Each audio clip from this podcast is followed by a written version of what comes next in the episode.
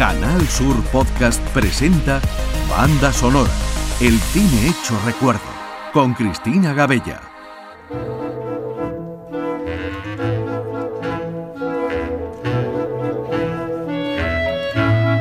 Bienvenidos a esta nueva edición de Banda Sonora.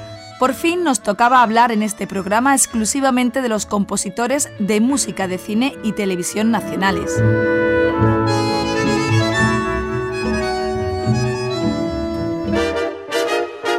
Dejamos atrás la irrupción de la copla en los inicios del cine español y el pop y la canción ligera en los años 60, me gustaría comenzar con uno de los primeros músicos que hicieron carrera en nuestro cine. Se trata de Miguel Asins Arbó. Este barcelonés empieza su andadura profesional como director y músico del ejército, algo que nunca abandonaría del todo, pero que dio al cine más de 70 bandas sonoras, destacando sus colaboraciones con los directores José María Forqué y Marco Ferreri. Con este último colaboró en la película El Cochecito de 1960, de la que estamos escuchando de fondo su reconocible melodía.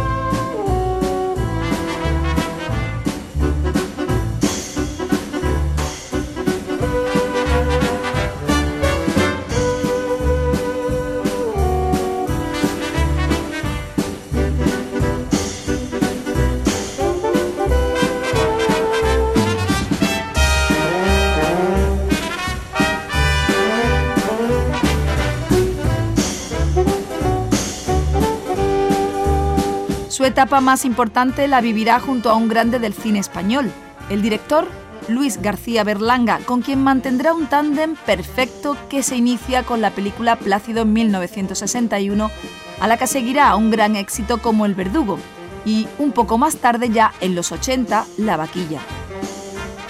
En Plácido, director y músico descubren cuánto puede significar una banda sonora para el tono satírico de sus películas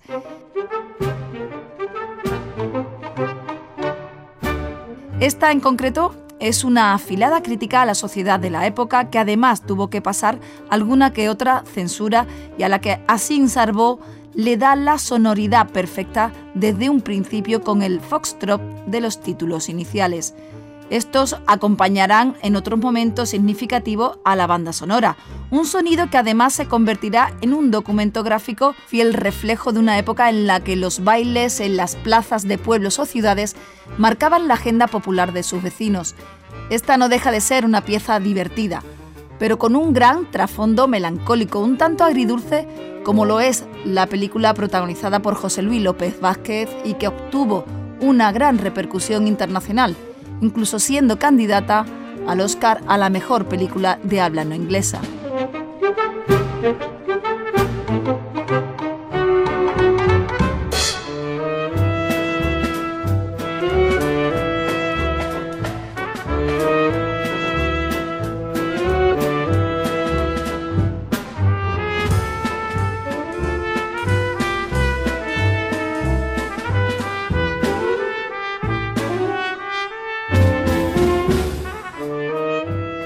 De un nombre mítico a otro como el de Carmelo Bernaola, músico y profesor vizcaíno, considerado uno de los máximos exponentes de la música española en la segunda mitad del siglo XX. Perteneciente a la llamada generación del 51, impulsó junto a otros compositores los sonidos de las vanguardias europeas en España. Además de componer música culta, creó también canciones tan populares como el famoso Cocherito Leré. El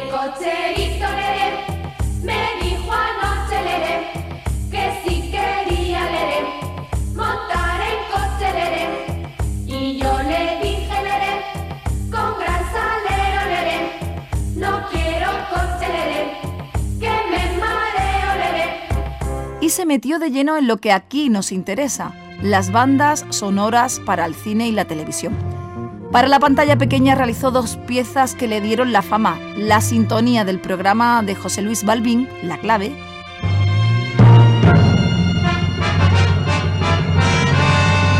y aún más popular, la mítica cabecera de la serie Verano Azul.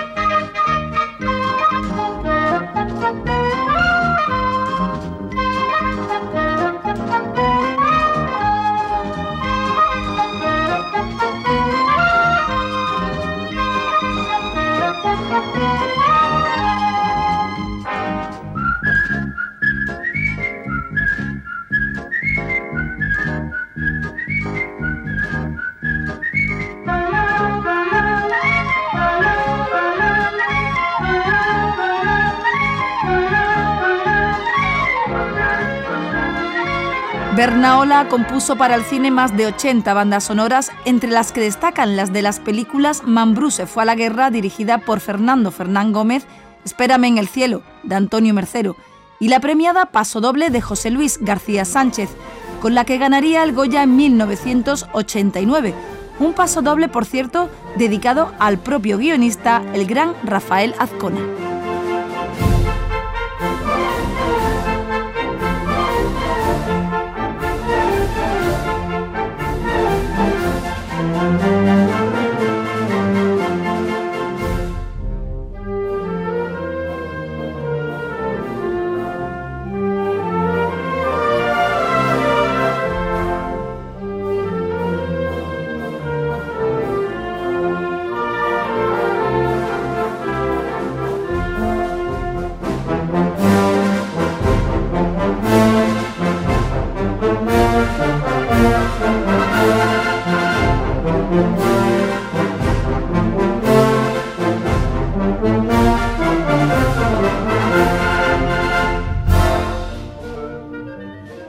También perteneciente a la generación del 51 es otro compositor vasco, Luis de Pablo, Premio Nacional de Música en 1991 y catedrático del Auditorio de Madrid. Este compositor desempeñaría una labor pionera en la difusión de la música culta contemporánea en España, siendo además el creador del primer laboratorio de música electroacústica en nuestro país. Compuso más de una veintena de bandas sonoras, entre ellas algunas tan emblemáticas como la de la película del director José Luis Borau, Crimen de doble filo, en el año 1964, que dio prácticamente inicio a su carrera en el cine, con unas composiciones en clave de suspense propias del cine negro que se repetirían también en La caza en el 65 película que dio a conocer internacionalmente a Carlos Saura, encumbrado ya en los 70 con la premiada Ana y los Lobos, cuya música también compuso Luis de Pablo. Y por supuesto, la de la maravillosa cinta de Víctor Erice, El espíritu de la colmena, para muchos una de las mejores películas del cine español, con una banda sonora hipnótica.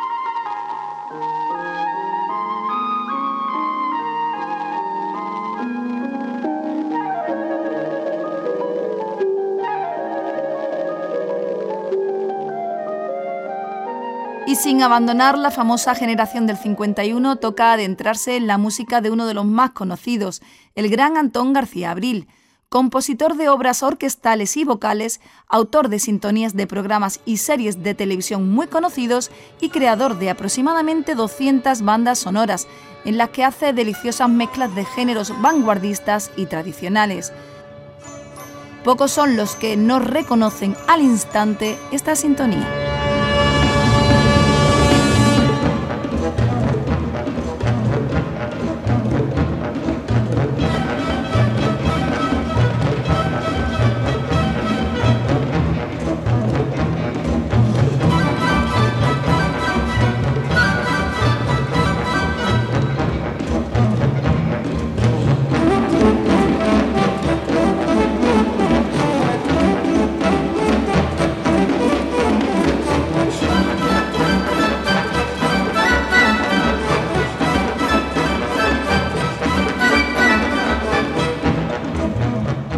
Sí, señor, es El hombre y la tierra, la fantástica serie de Félix Rodríguez de la Fuente, que nos adentraba en los misterios de nuestros montes y nuestra fauna ibérica.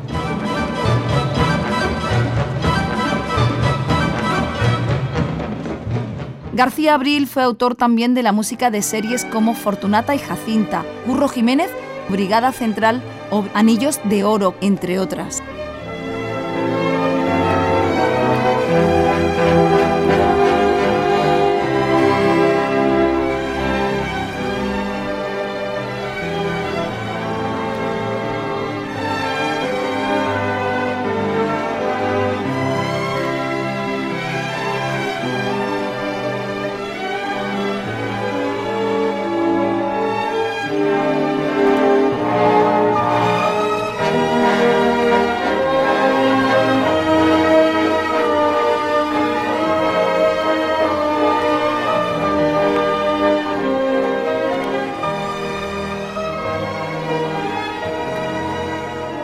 Donde fue todo un innovador, compuso las bandas sonoras de dos películas de Mario Camus, La Colmena y Los Santos Inocentes, esta última de las más significativas de la década de los 80, recreando el entorno rural para el que usó un instrumento de cuerda muy básico, el rabel, que aportó una sonoridad desgarrada, ayudando así al espectador a una inmersión total en la historia por parte del público.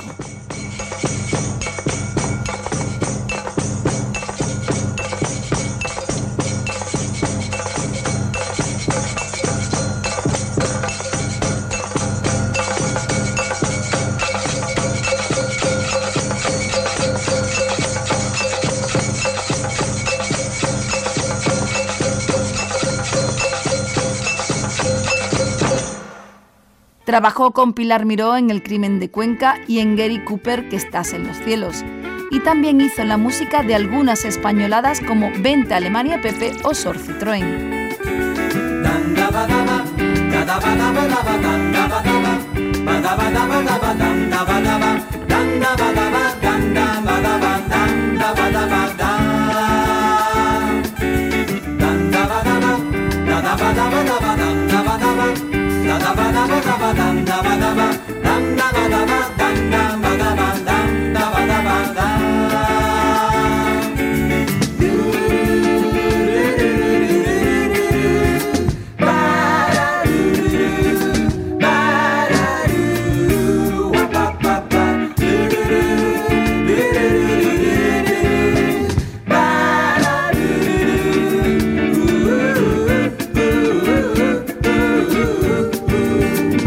Apasionado de su trabajo, es conocido por su lema La cultura es libertad, algo que enseñó como maestro a varias generaciones de compositores en el Real Conservatorio Superior de Música de Madrid, formando a otros músicos relacionados con el mundo del cine, como Vingen Mendizábal, del que hablaremos en este mismo programa un poquito más adelante.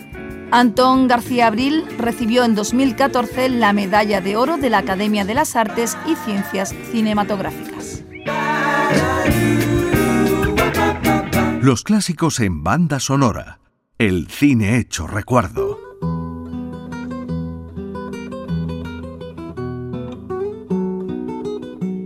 Ya en la década de los 80 y 90 irrumpe en el mundo del cine otro prolífico compositor, José Nieto, músico madrileño y batería del grupo Los Pequeñiques en su juventud. Además, fue arreglista de cantantes como Maciel, Julio Iglesias, Nino Bravo o Cecilia.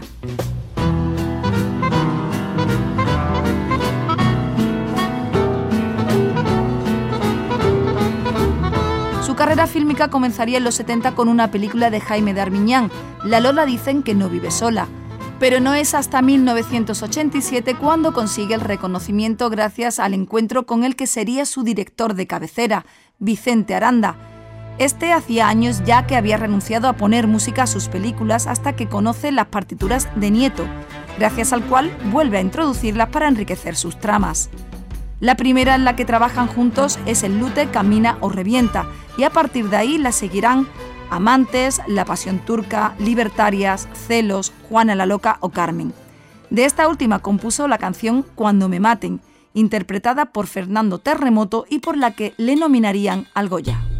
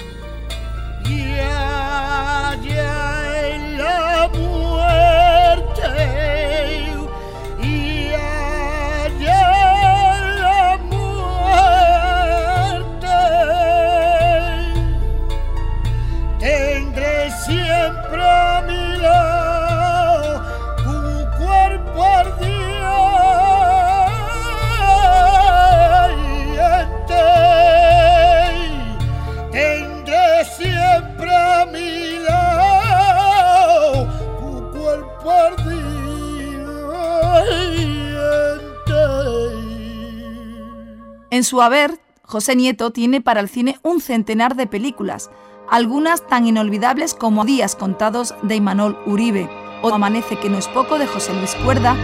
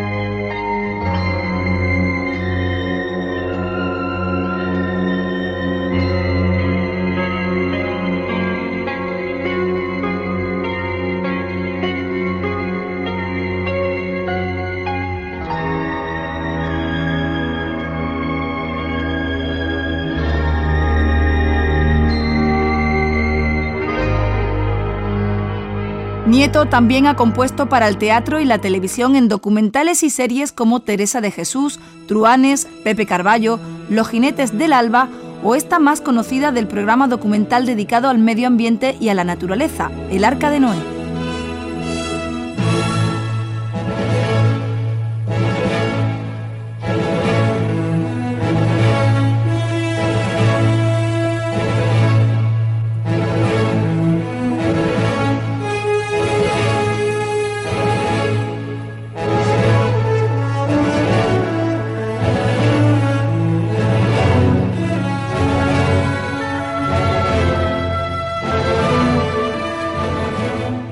Momento distinguido en su trayectoria y muy importante para la ciudad de Sevilla llega cuando compone la música para el espectáculo del Lago de la Exposición Universal del 92, melodía que tras la Expo se convertiría en sintonía de multitud de eventos y programas.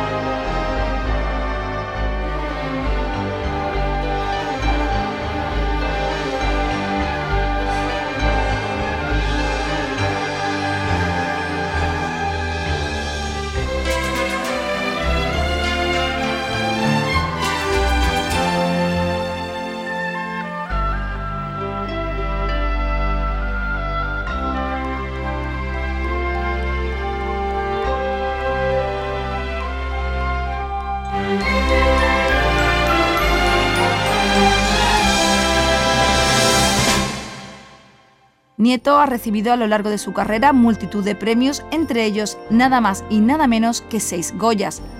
Por el bosque animado, lo más natural, el rey pasmado, el maestro de esgrima, la pasión turca y sé quién eres. Además, ha dejado su gran impronta y conocimientos como docente en escuelas de cine nacionales e internacionales. Ahora nos paramos aquí en El Rey Pasmado, comedia de 1991 inspirada en la novela de Torrente Ballester y dirigida por Imanol Uribe. Entre sus ocho Goyas ganados, uno fue para su banda sonora.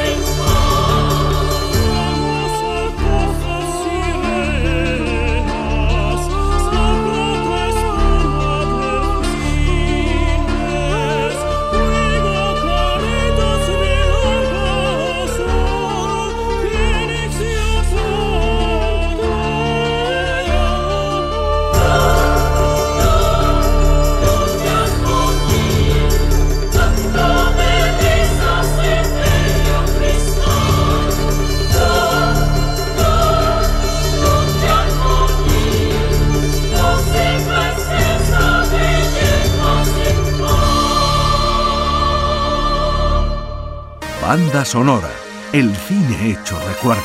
Canal Sur Podcast. De esa primera generación de compositores de los que ya hemos hablado, nacen otros que forman parte de otra etapa del cine español. Uno de ellos es Vingen Mendizábal, alumno de García Abril y de Luis de Pablo. Nacido en Vitoria y amante de la música vasca y del folclore irlandés, llegó al mundo del cine tras haber formado parte de varios grupos. Es en 1987 cuando la música que compone para la banda sonora de un cortometraje del por entonces joven promesa del cine español, Juanma Bajulloa, hace que entre en ese mundillo cinematográfico. Desde entonces su relación profesional con este director será permanente. Compondrá para él la banda sonora de su primer largo, Alas de Mariposa, y luego el segundo, La Madre Muerta, considerada como la mejor obra de Bajulloa, en esta película conseguiría su primer papel protagonista el actor Carralejalde, en una interpretación magistral, junto a la también magnífica Ana Álvarez. Para el compositor Mendizábal significaría su primer premio, el del Círculo de Autores Cinematográficos. La música de La Madre Muerta es una extensa partitura de enorme belleza en unos pasajes y muy afligida y desolada en otros.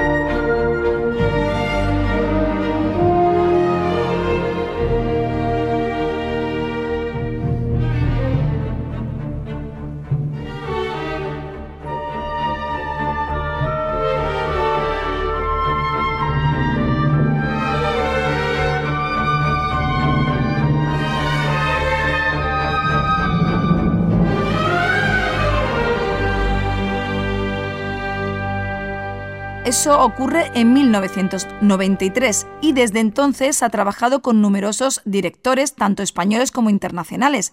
Casi 40 películas, entre ellas Éxtasis de Mariano Barroso, La taquillera Airbag también con Bajo Ulloa, Secretos del Corazón de Moncho Armendáriz, La Hora de los Valientes de Antonio Marcero, etcétera, etcétera.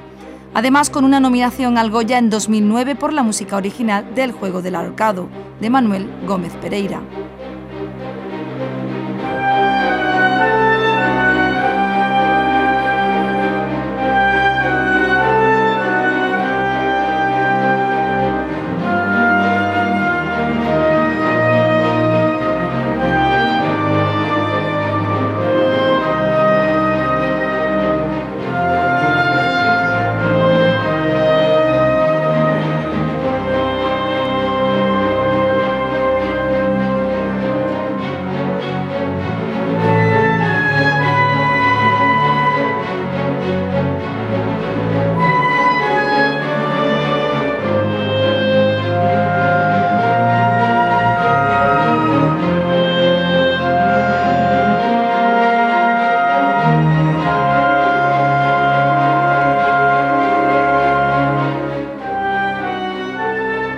Televisión, Mendizábal crea en 1995 la música de una miniserie literaria, La Regenta, obra de Leopoldo Alasclarín. El paso a la tele lo hace el director Fernando Méndez Leite, protagonizada por Aitana Sánchez Gijón, Carmelo Gómez, Juan Luis Galiardo, Amparo Ribelles y Héctor Alterio. Un gran cartel de actores y de actrices para una gran banda sonora.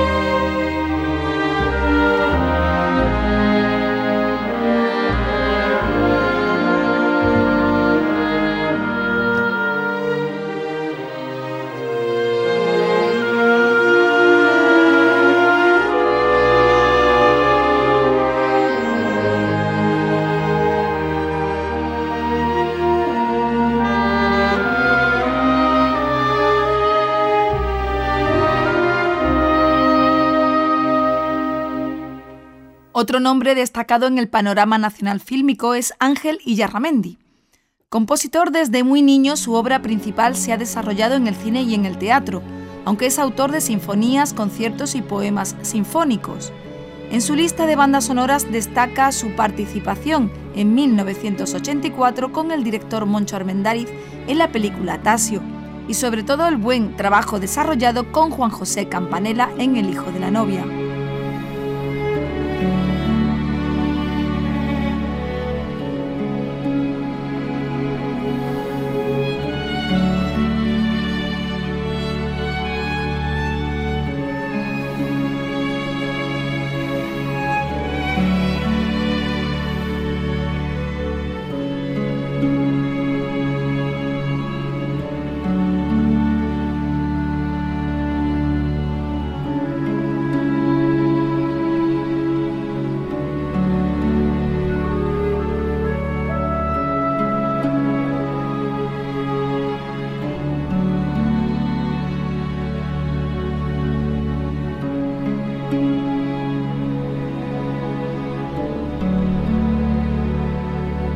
Recibido el premio de la Medalla del Círculo de Escritores Cinematográficos en dos ocasiones, una de ellas por el último viaje de Robert Ryland, película de 1996 de Gracia Querejeta, adaptación libre y no falta de polémica del libro Todas las Almas de Javier Marías, con el que el productor perdió un pleito y tuvo que indemnizarlo ya que el escritor no estaba de acuerdo con algunos matices de la historia.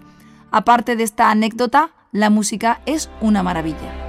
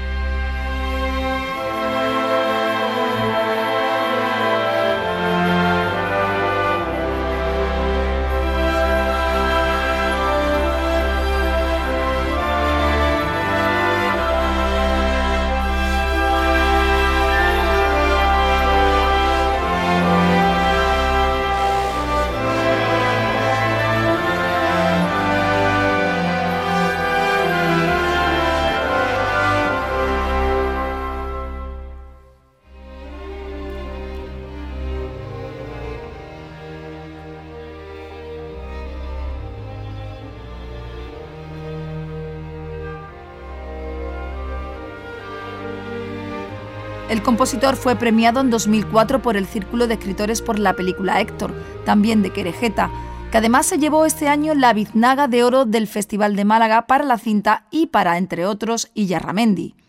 En su música destaca la elegancia que imprime a las tramas, incluso aquellas de argumentos agrios, con un estilo fuertemente melódico como queda demostrado en esta maravillosa partitura de la serie Los Borgia, dirigida por Antonio Hernández.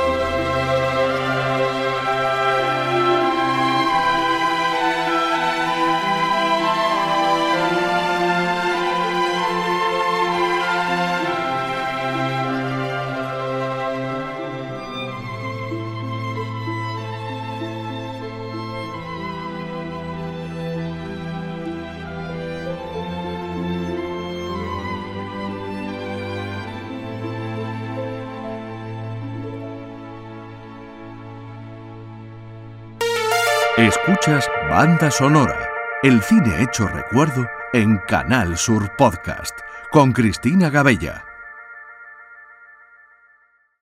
Ahora le toca al que quizás sea el compositor de bandas sonoras más controvertido del cine español, Bernardo Bonexi, considerado el Mozart de la movida madrileña. Precoz en todos los sentidos también lo fue para la música, ya que llegó a ella a los 6 años tocando la guitarra.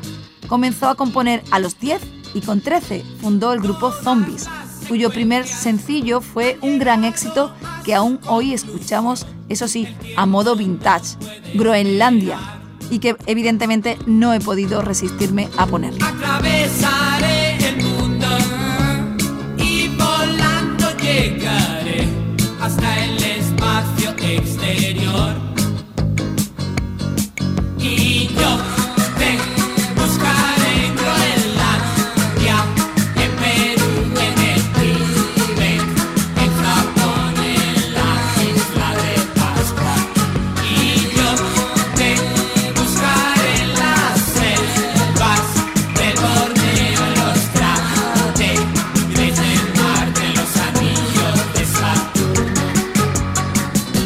La desaparición del grupo compuso para un joven Pedro Almodóvar, que también hacía sus pinitos en la música durante la movida madrileña.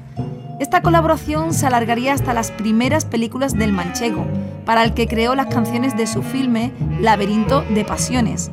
Más tarde compondría la banda sonora de tres de sus películas, que he hecho yo para merecer esto, Matador y Mujeres al borde de un ataque de nervios, esta última muy influenciado por el lenguaje de Nino Rota, Bernard Herrmann o Stravinsky.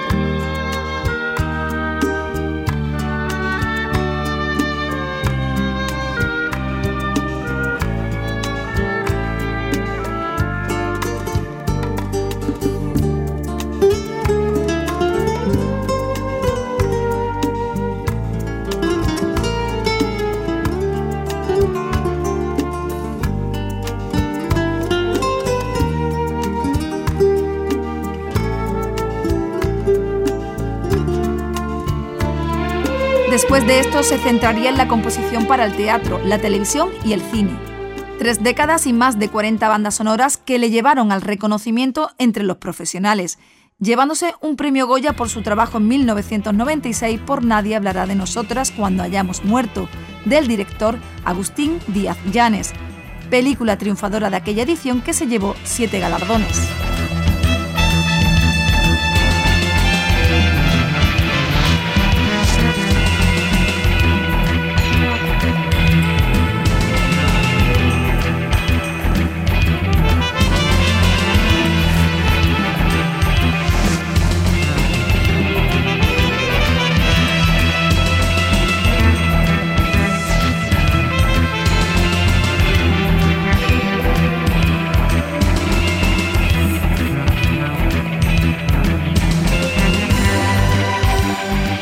Otro de sus títulos más conocidos los compuso al lado del director de comedias que más éxito de taquilla tuvo en los 90, Manuel Gómez Pereira, con títulos como Todos los hombres sois iguales, Boca a boca, El amor perjudica seriamente a la salud o Entre las piernas. El último reconocimiento, la medalla del Círculo de Escritores, se lo llevaría en 2001 por Sin Noticia de Dios, también de Díaz Llanes.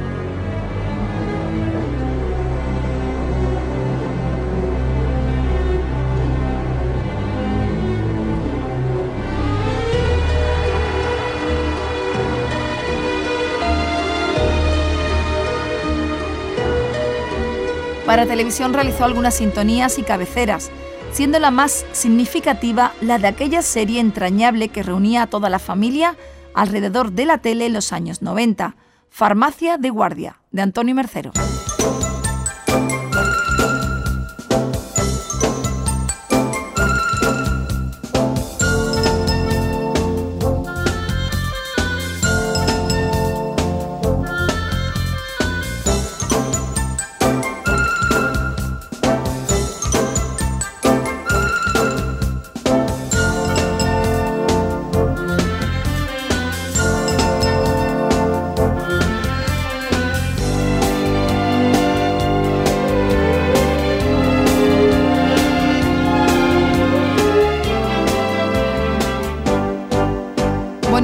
Compositor algo inusual, quizá por sus orígenes, quizá por su personalidad, pero sí que dio al cine español un contrapunto que lo enriqueció.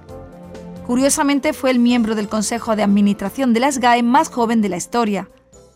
Dejó de trabajar en el cine en 2002 para centrarse en su carrera en solitario, con una trilogía de discos instrumentales con influencias del cine y con dos últimos trabajos en su faceta pop, el 30 de agosto de 2012, Bonexi fue encontrado muerto en su piso madrileño tras haber consumido barbitúricos.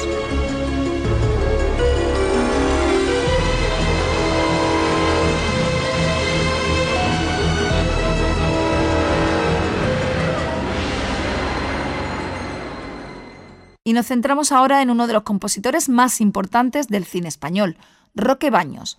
Este murciano de Jumilla, hijo de saxofonista, pronto se traslada a Madrid para graduarse en varias titulaciones superiores en el Conservatorio de Música. En 1993 es becado para continuar su carrera en Estados Unidos y es allí donde comienza su fuerte inclinación hacia el cine, recibiendo la distinción summa cum laude en la especialidad. Su incursión en la gran pantalla comienza en España de la mano del actor Gabino Diego, que es quien lo introduce en este mundillo. A partir de ese momento no dejará de trabajar en el cine construyendo una prolífica carrera que cuenta con más de 60 películas y en la que ha conseguido numerosos reconocimientos, entre los que destaca 15 nominaciones a los premios Goya, de las que ha obtenido el galardón en tres ocasiones. Su carrera no pudo empezar mejor que poniéndole música a Torrente de Santiago Segura en 1998, con el que ha repetido en las cinco películas de toda la saga.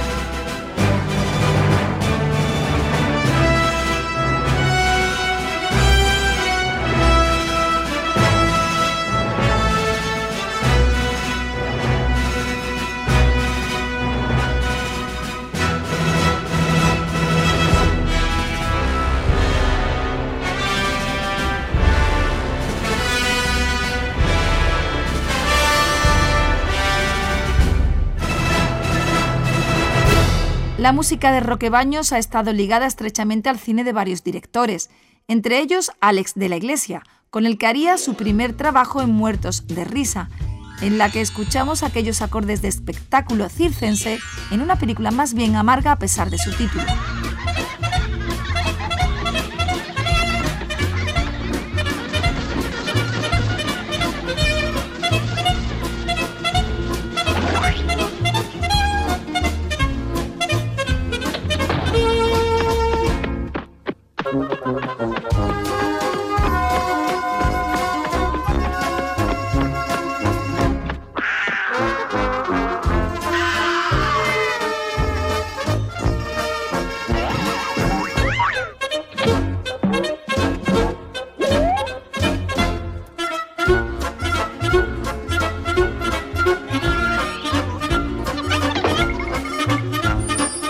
Con Alex de la Iglesia haría luego La Comunidad, 800 balas, Crimen Perfecto o Los Crímenes de Oxford, por la que recibiría un Goya. El compositor llega a convertir la música en una referencia más del universo cinematográfico del director, hasta llegar incluso a formar parte del plano, como él mismo diría en alguna ocasión.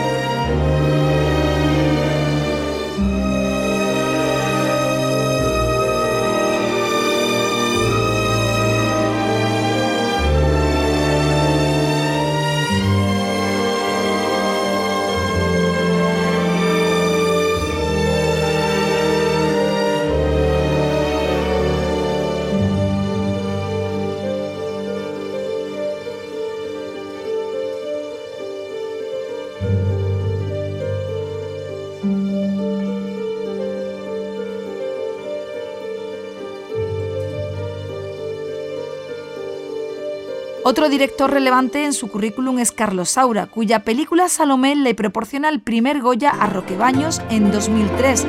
Aquí el cineasta recrea en su historia el mito en un musical de flamenco protagonizado por la antigua directora de Ballet Nacional, la coreógrafa y bailarina Aida Gómez. La canción ganadora fue esta titulada Sevillana para Carlos.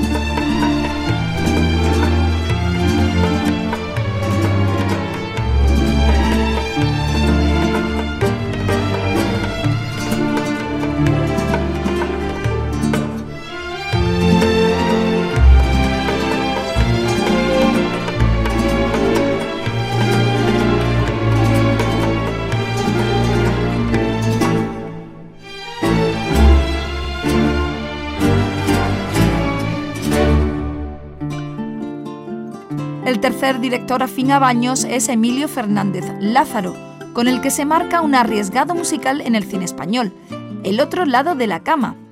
En esta película el compositor pone de manifiesto su gran formación jazzística, contados en una serie de números musicales en los que los actores cantan canciones muy conocidas en nuestro país. Se trata de temas de artistas como Tequila, Los Rodríguez o Kiko Veneno, entre otros, revisados y con un toque más original de la mano de Roquebaños. Además, se encargó de crear la música de las nueve canciones instrumentales que figuran en el álbum oficial de la banda sonora del filme. Ver cantar y bailar a algunos actores y actrices como Paz Vega es ya de por sí curioso y un tanto arriesgado. Por las noches todo es cambio de postura. Encuentro telarañas por las costuras. Lo mismo te echo de menos, lo mismo que antes te echaba de más. Si tú no te das cuenta de lo que vale, el mundo es una tontería. Si vas dejando que se escape lo que más querías. Si tú no te das cuenta de lo que vale, el mundo es una tontería. Si vas dejando que se escape lo que más querías. Con este mismo director, Martínez Lázaro, Roque Baños conseguiría su segundo Goya por la música de Las Trece Rosas, que al igual que en la película El robo más grande jamás contado, puso de manifiesto su gusto por la música clásica, muy influenciada por su admirado John Williams.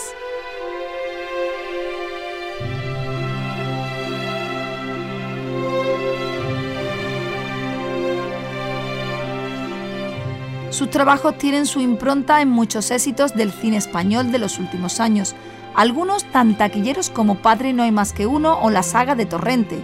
Entre sus últimos trabajos en España están las series de La Fortuna de Alejandro Amenábar y 30 monedas de Alex de la Iglesia. Actualmente Roque Baños vive entre Los Ángeles y Madrid, por lo que realiza bandas sonoras para directores internacionales como lo hizo con Ron Howard o Spike Lee. Con este último compone en All Boy, remake de una cinta surcoreana del mismo nombre. Hasta aquí el programa de hoy, dejándonos para una segunda parte un nombre importante del cine español, Alberto Iglesias. También hablaremos de los compositores andaluces que más han destacado en los últimos años, como Pablo Cervantes o Julio de la Rosa. Hasta aquí este podcast de hoy. Disfruten del cine, de la música y de la vida.